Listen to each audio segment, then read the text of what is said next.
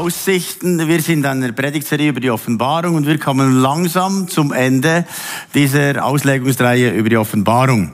Und heute wird es ganz spannend. Die Frage ist, gibt es einen Weltuntergang? Dazu wird uns die Bibel etwas sagen. Noch zuerst äh, Grüße aus Israel. Wir haben dort Pastoren äh, an ganz verschiedenen Orten und äh, da es ganz spannende Geschichten. Zum Beispiel hier ist der israelische Offizier Noam Tivon, 62 Jahr, Jahre alt hat gehört, dass seine Enkelin nach Gaza verschleppt wurde und dann hat er nach zehn Stunden, als dieser Überfall war von den Hamas, ging er mit paar Soldaten in den Gazastreifen und hat irgendwo äh, Koordinaten, wo diese zwei Enkelinnen sein können.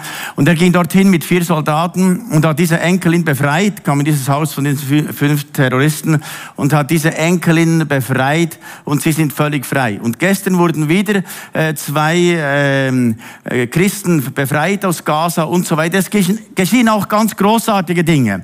Zudem ist es auch, dass äh, Palästinenser, also solche, äh, die Moslems sind, Träume von Jesus haben und zum Glauben kommen, auch Juden kommen zum Glauben und ganz viele Leute haben eine Begegnung mit Jesus. Jesus ist voll dran in, in Gaza, in Israel und überall. Wir sind so begeistert, was Gott tut, trotz allem Leid.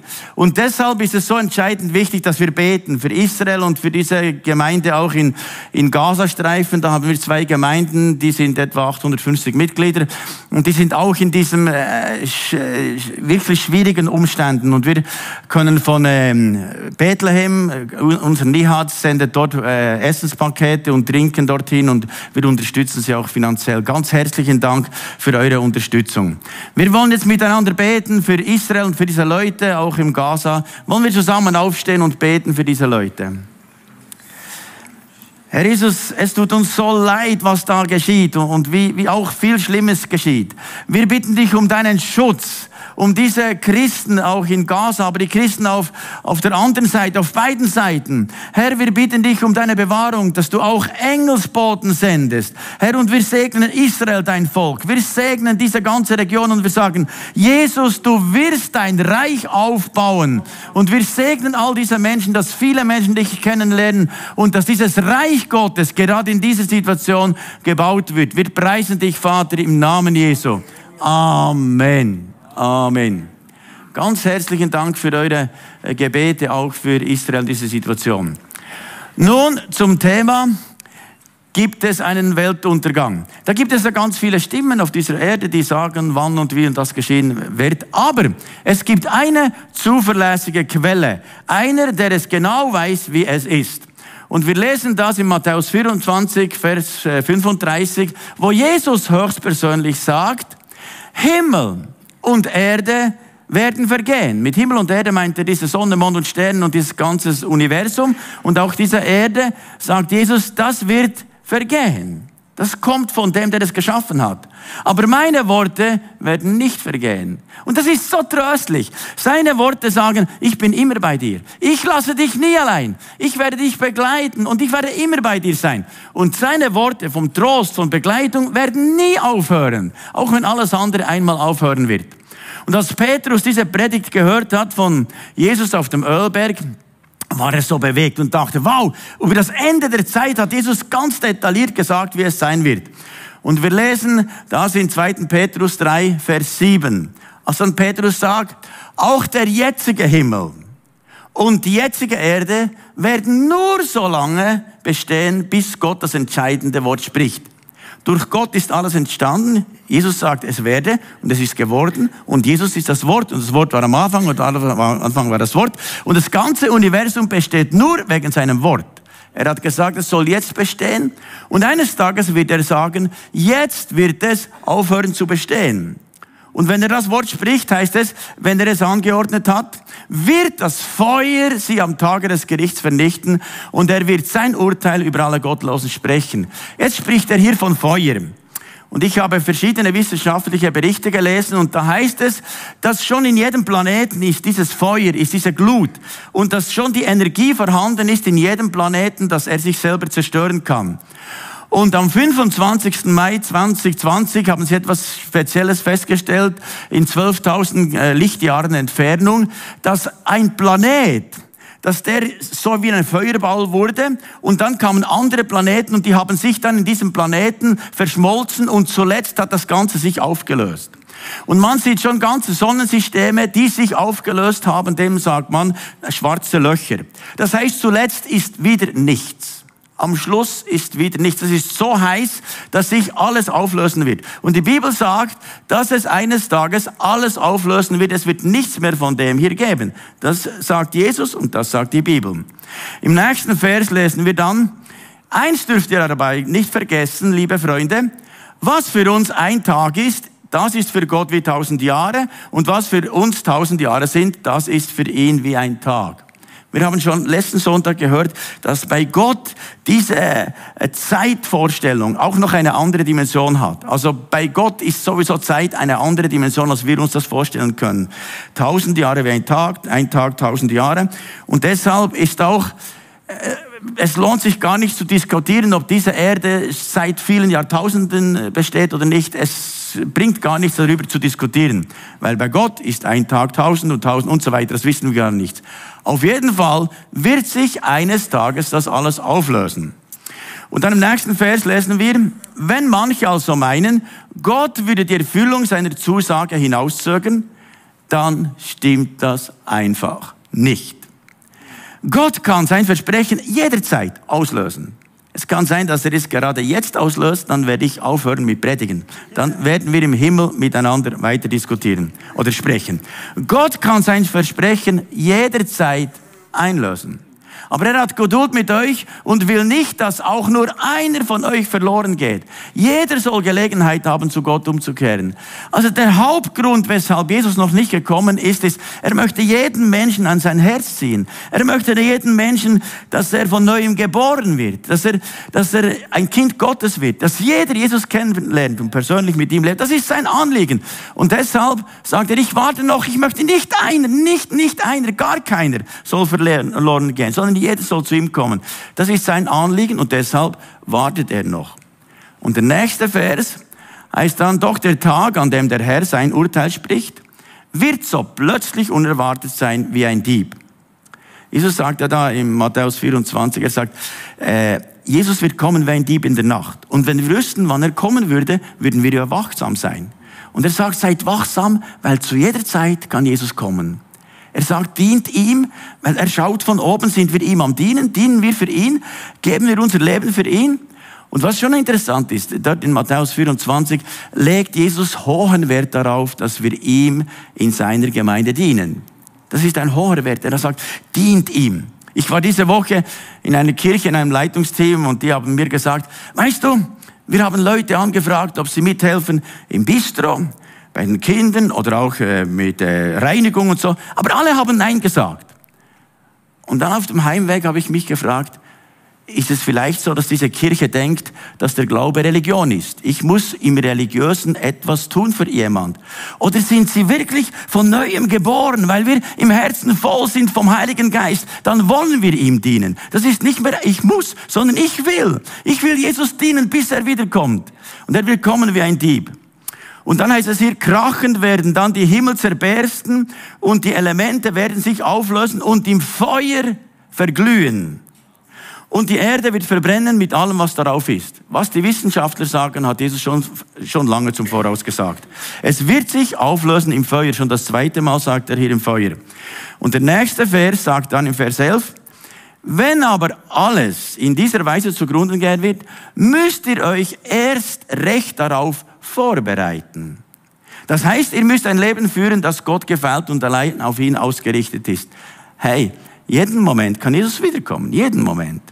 Und dann erwarten wir, dass er wiederkommt und sagen, Jesus, ich will mein Leben dir zur Verfügung stellen. Ich will für dich leben. Ich will in dieser ersten Liebe zu dir leben. Er sagt auch am Ende von der Zeit, schaut er, ob wir noch verliebt sind in Jesus. Ob wir ihn noch immer im Herzen haben, sagen, ja Jesus, ich liebe dich. Du bist das Höchste meines Lebens. Also ich bin immer noch total verknallt in Jesus.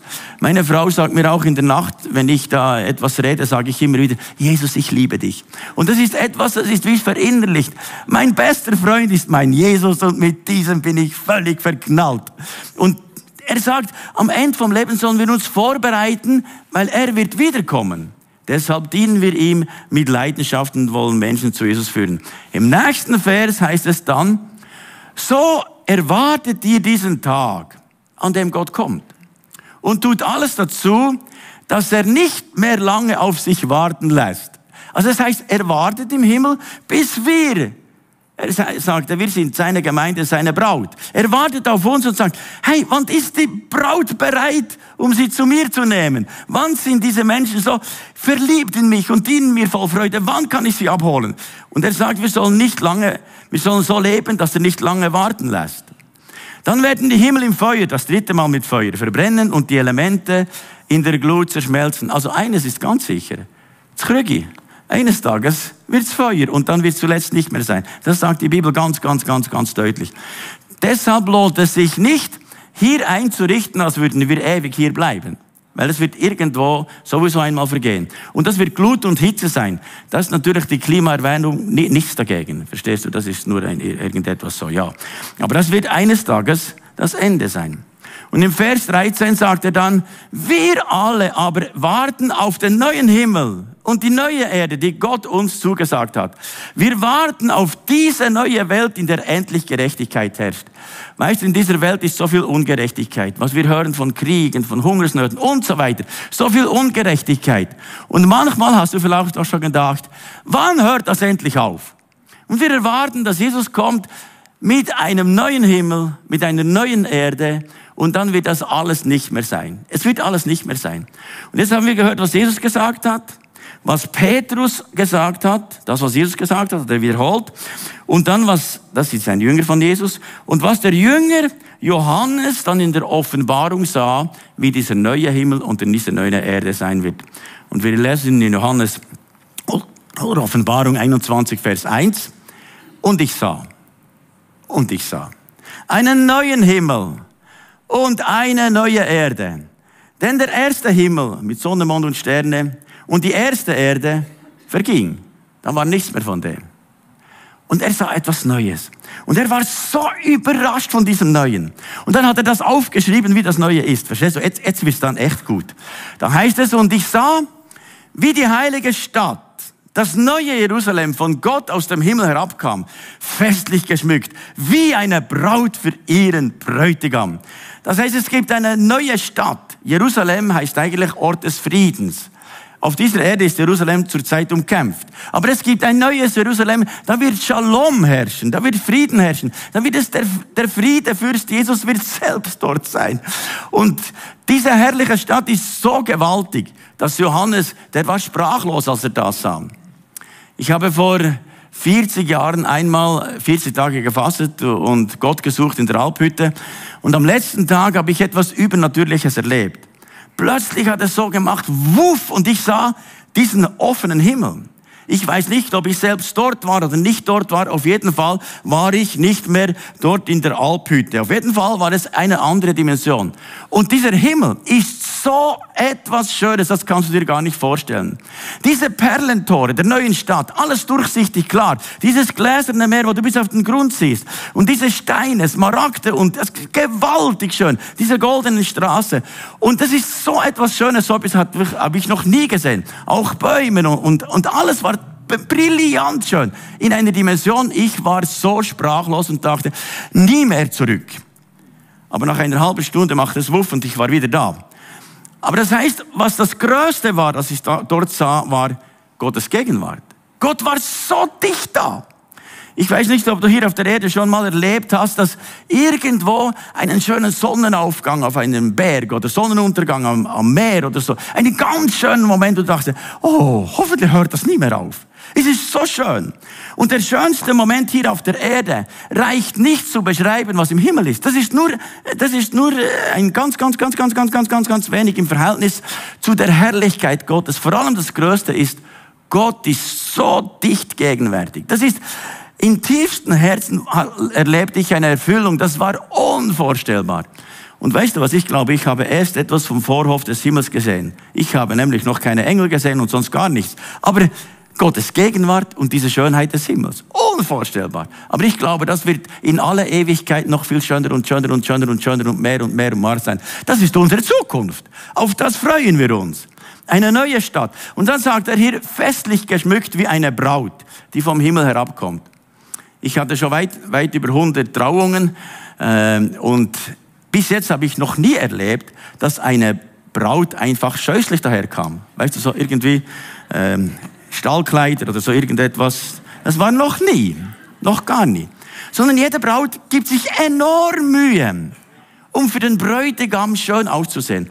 Und am Freitag hatte ich eine Trauung im Schloss Oberhofen und das war so berührend. Diese Braut, die hat sich so geschmückt für diesen Adi.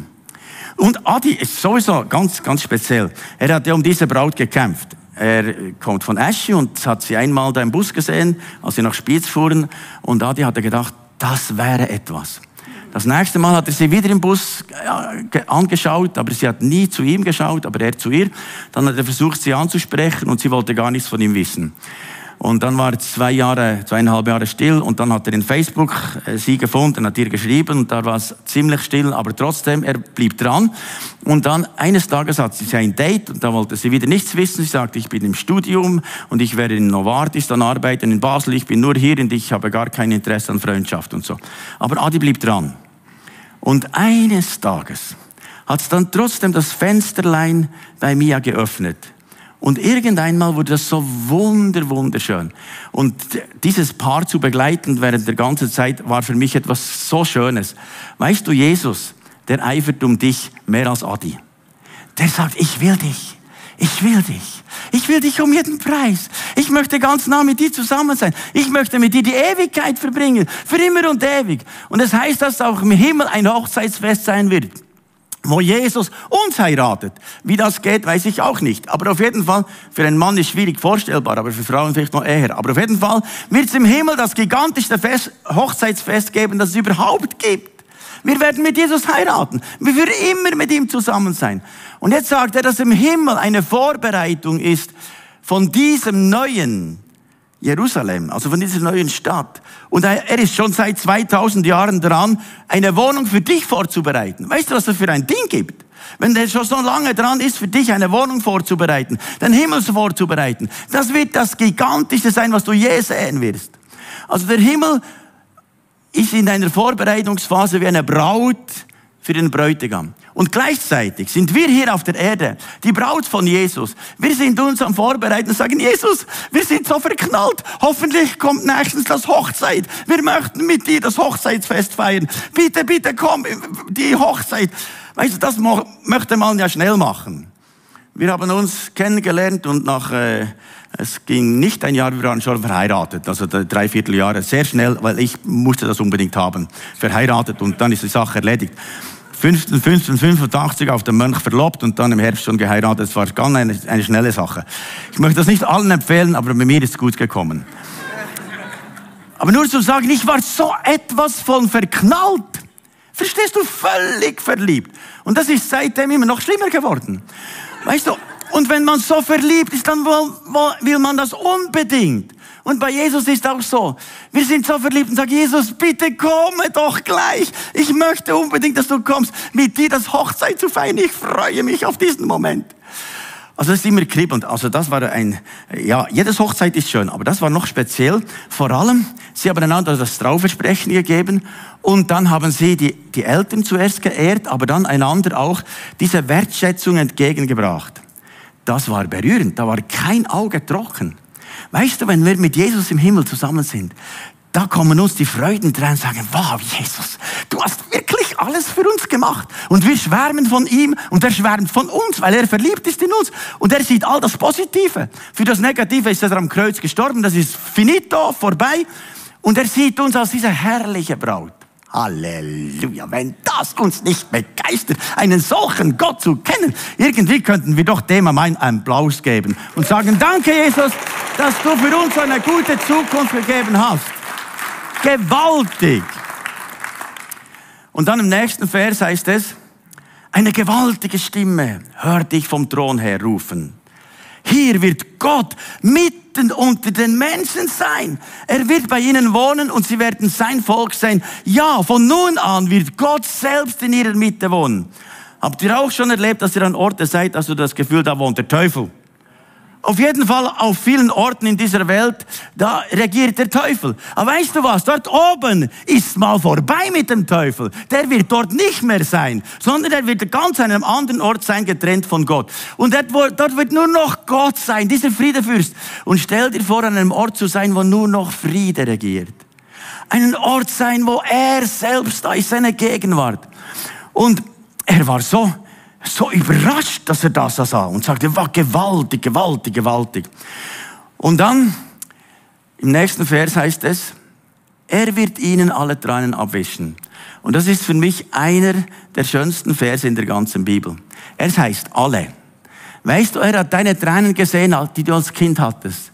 Er hat deine Tränen gesehen, als du vielleicht eine Arbeitsstelle verloren hast. Er hat deine Tränen gesehen, als du eine Prüfung nicht bestanden hast. Er hat alles gesehen. Er hat gesehen, wo dein Partner dich verlassen hat. Er hat alles gesehen. Jede Träne, jede Träne. Und dann wird Gott höchstpersönlich kommen und dir jede Träne abwischen. Was für einen Gott. Da kannst du schon weit gehen, um einen solchen Gott kennenzulernen, der jede Träne von dir ganz persönlich abwischt. Was für einen liebevollen Vater im Himmel.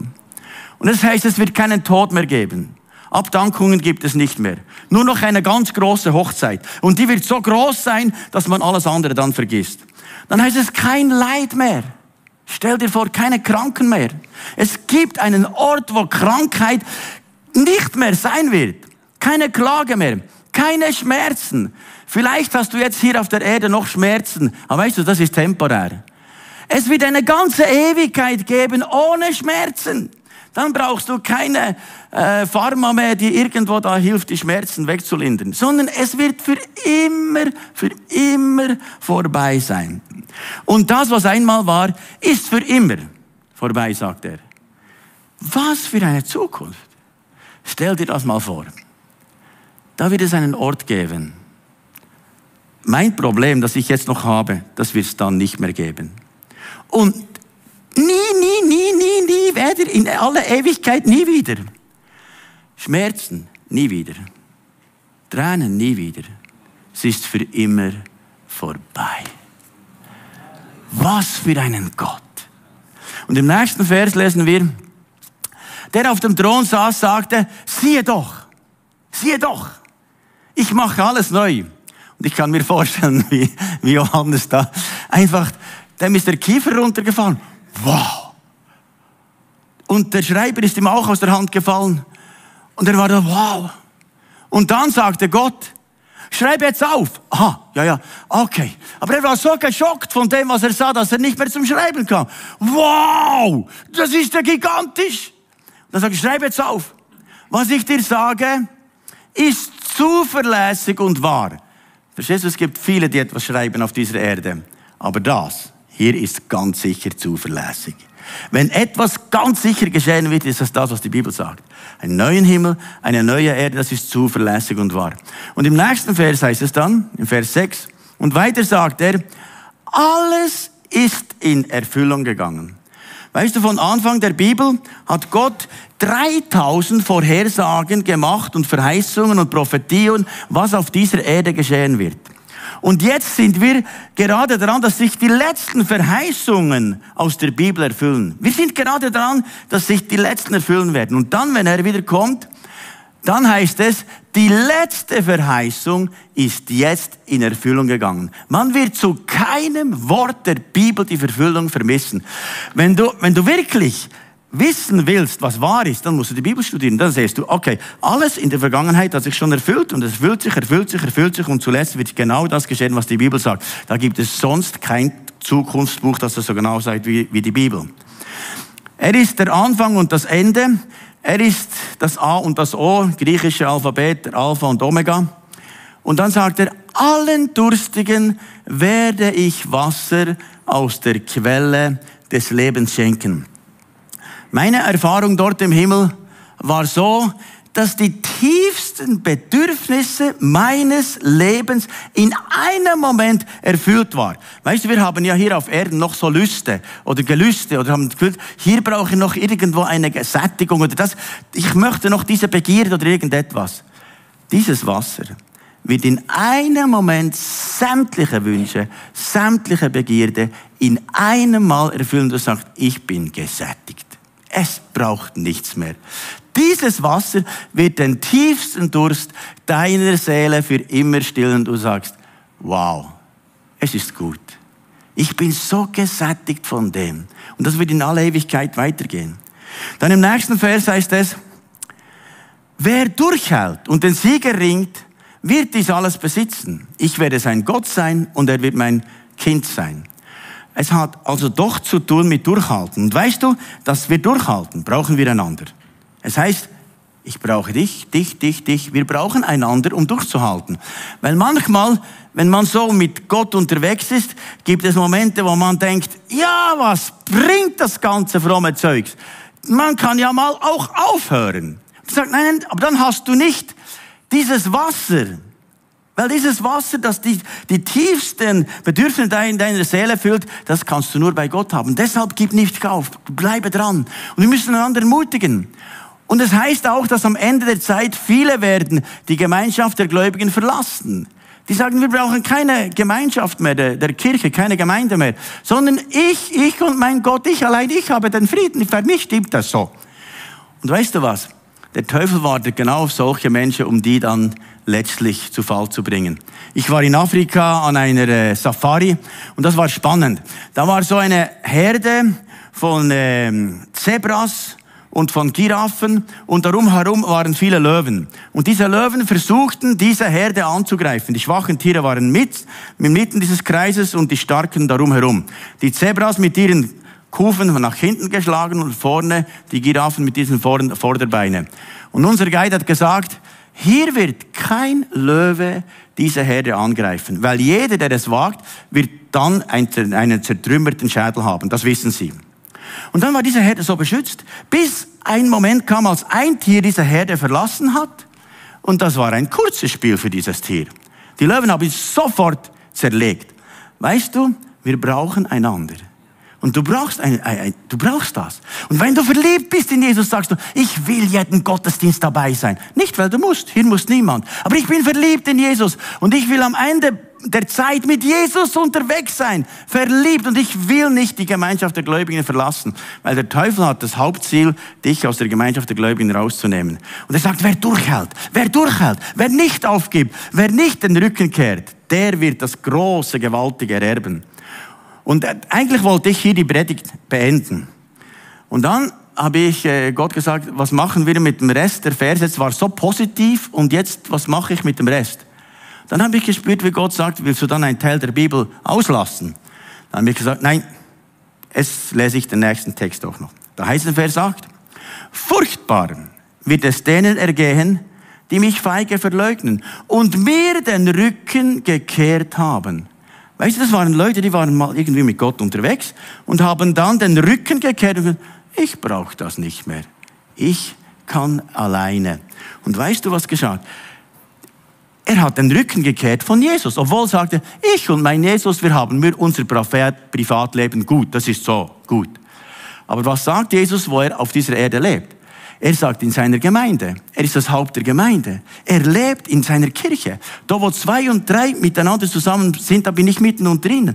Und diese haben das verlassen. Verstehst du? Hier muss niemand äh, Mitglied sein, gar nichts. Aber es ist freiwillig. Du sagst, ich bin verliebt mit Jesus und ich brauche diese Gemeinschaft. Da ist Feuer, da ist Leben, da ist Liebe, da ist alles. Ich will das. Ich will das nicht verlassen. Er sagt, die mir den Rücken gekehrt haben, die ein Leben führen, das ich verabscheue. Den Mördern und denen, die sexuell moralisch äh, leben, allen, die äh, Zauberei treiben, Götzen anbeten und den Lügen und Betrügen. Jetzt sagst du vielleicht, ich habe noch niemand umgebracht. Ich habe doch noch niemand umgebracht. Wir haben gelesen von Mördern in unserem Text. Und Jesus sagt, wenn du nur einem sagst, du Narr, dann bist du schon ein Mörder. Ups.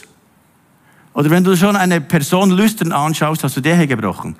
Und Jesus hat das so auf einen hohen Level gebracht, dass wir alle sagen müssen, ups, ich bin ein Sünder.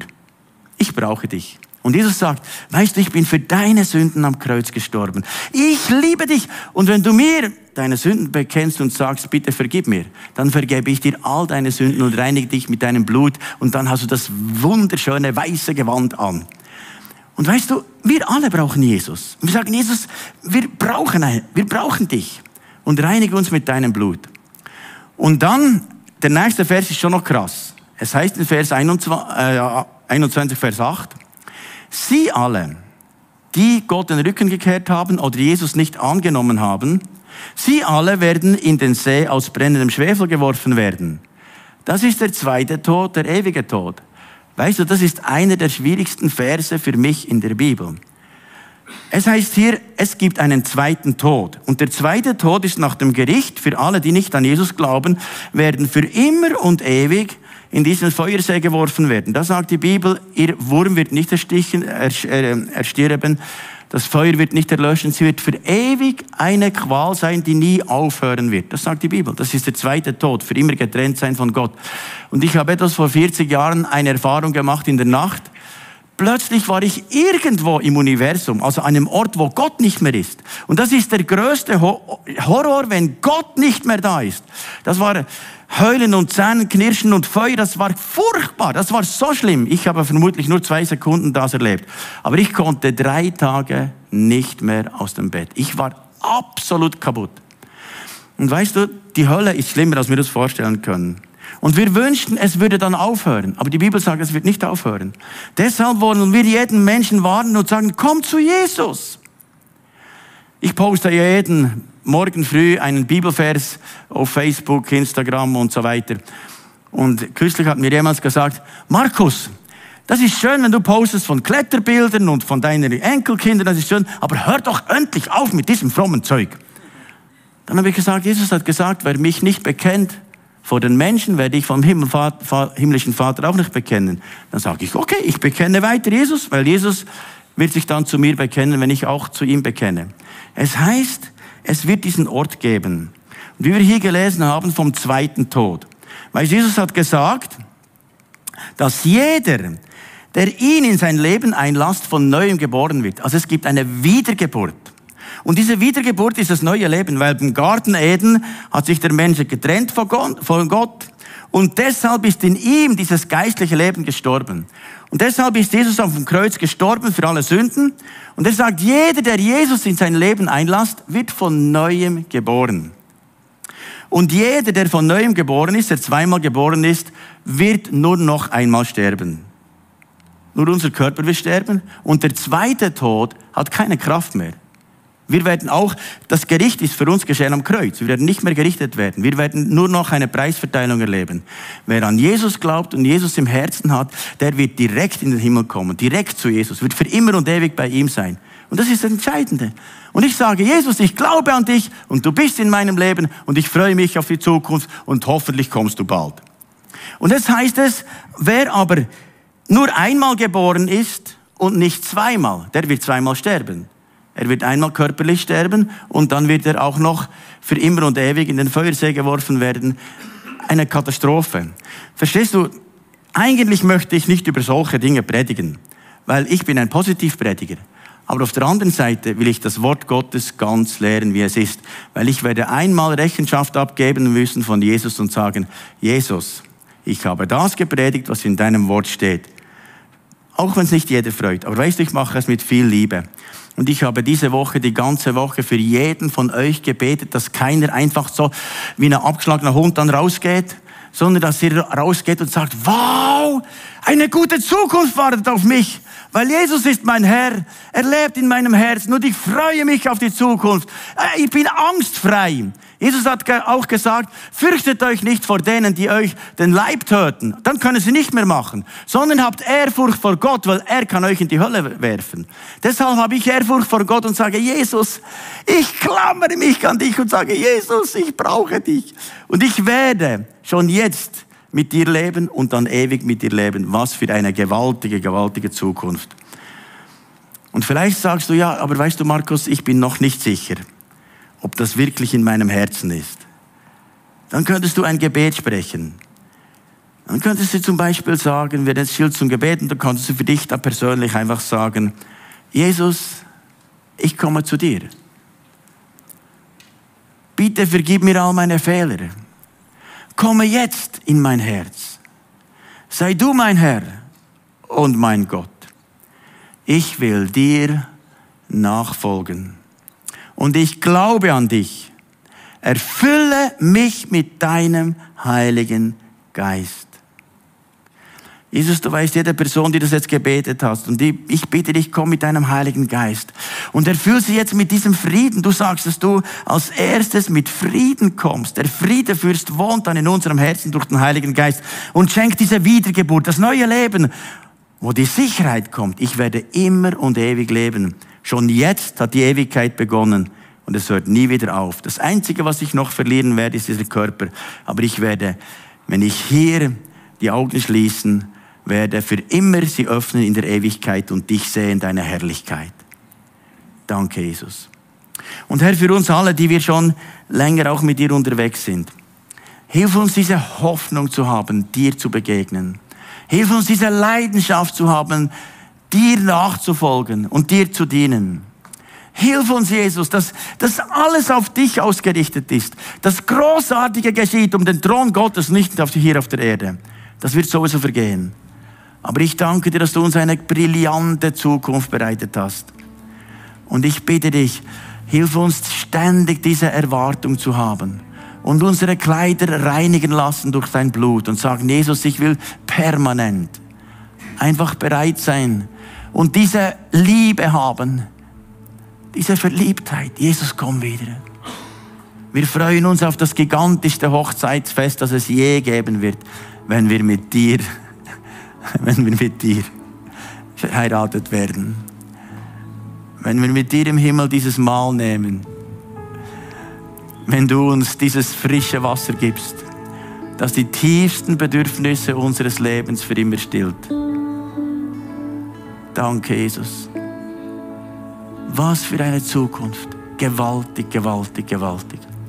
Kein Leid, kein Schmerz Du allein bist dann mitten unter uns. Ich danke dir, dass du jetzt da bist. Und gib uns alle diese tiefe Naherwartung und diese Verliebtheit, dem Bräutigam zu begegnen. Der Himmel macht sich bereit und wir auch, weil wir verliebt sind in dich. Danke, Jesus, unser Bräutigam. Wir sind so verliebt in dich. Wie eine Braut, die sich schmückt für den Tag der Hochzeit. Und Jesus, es wird einen Moment geben, wo wir in deine Arme aufgenommen werden. Und dann sind wir zu Hause. Du hast gesagt, hier auf der Erde seid ihr Fremdlinge. Hier sind wir nicht zu Hause. Unser Zuhause ist bei dir. Und deshalb leben wir, dass möglichst viele Menschen bei dir nach Hause kommen. Und wir freuen uns, bei dir daheim zu sein. Amen.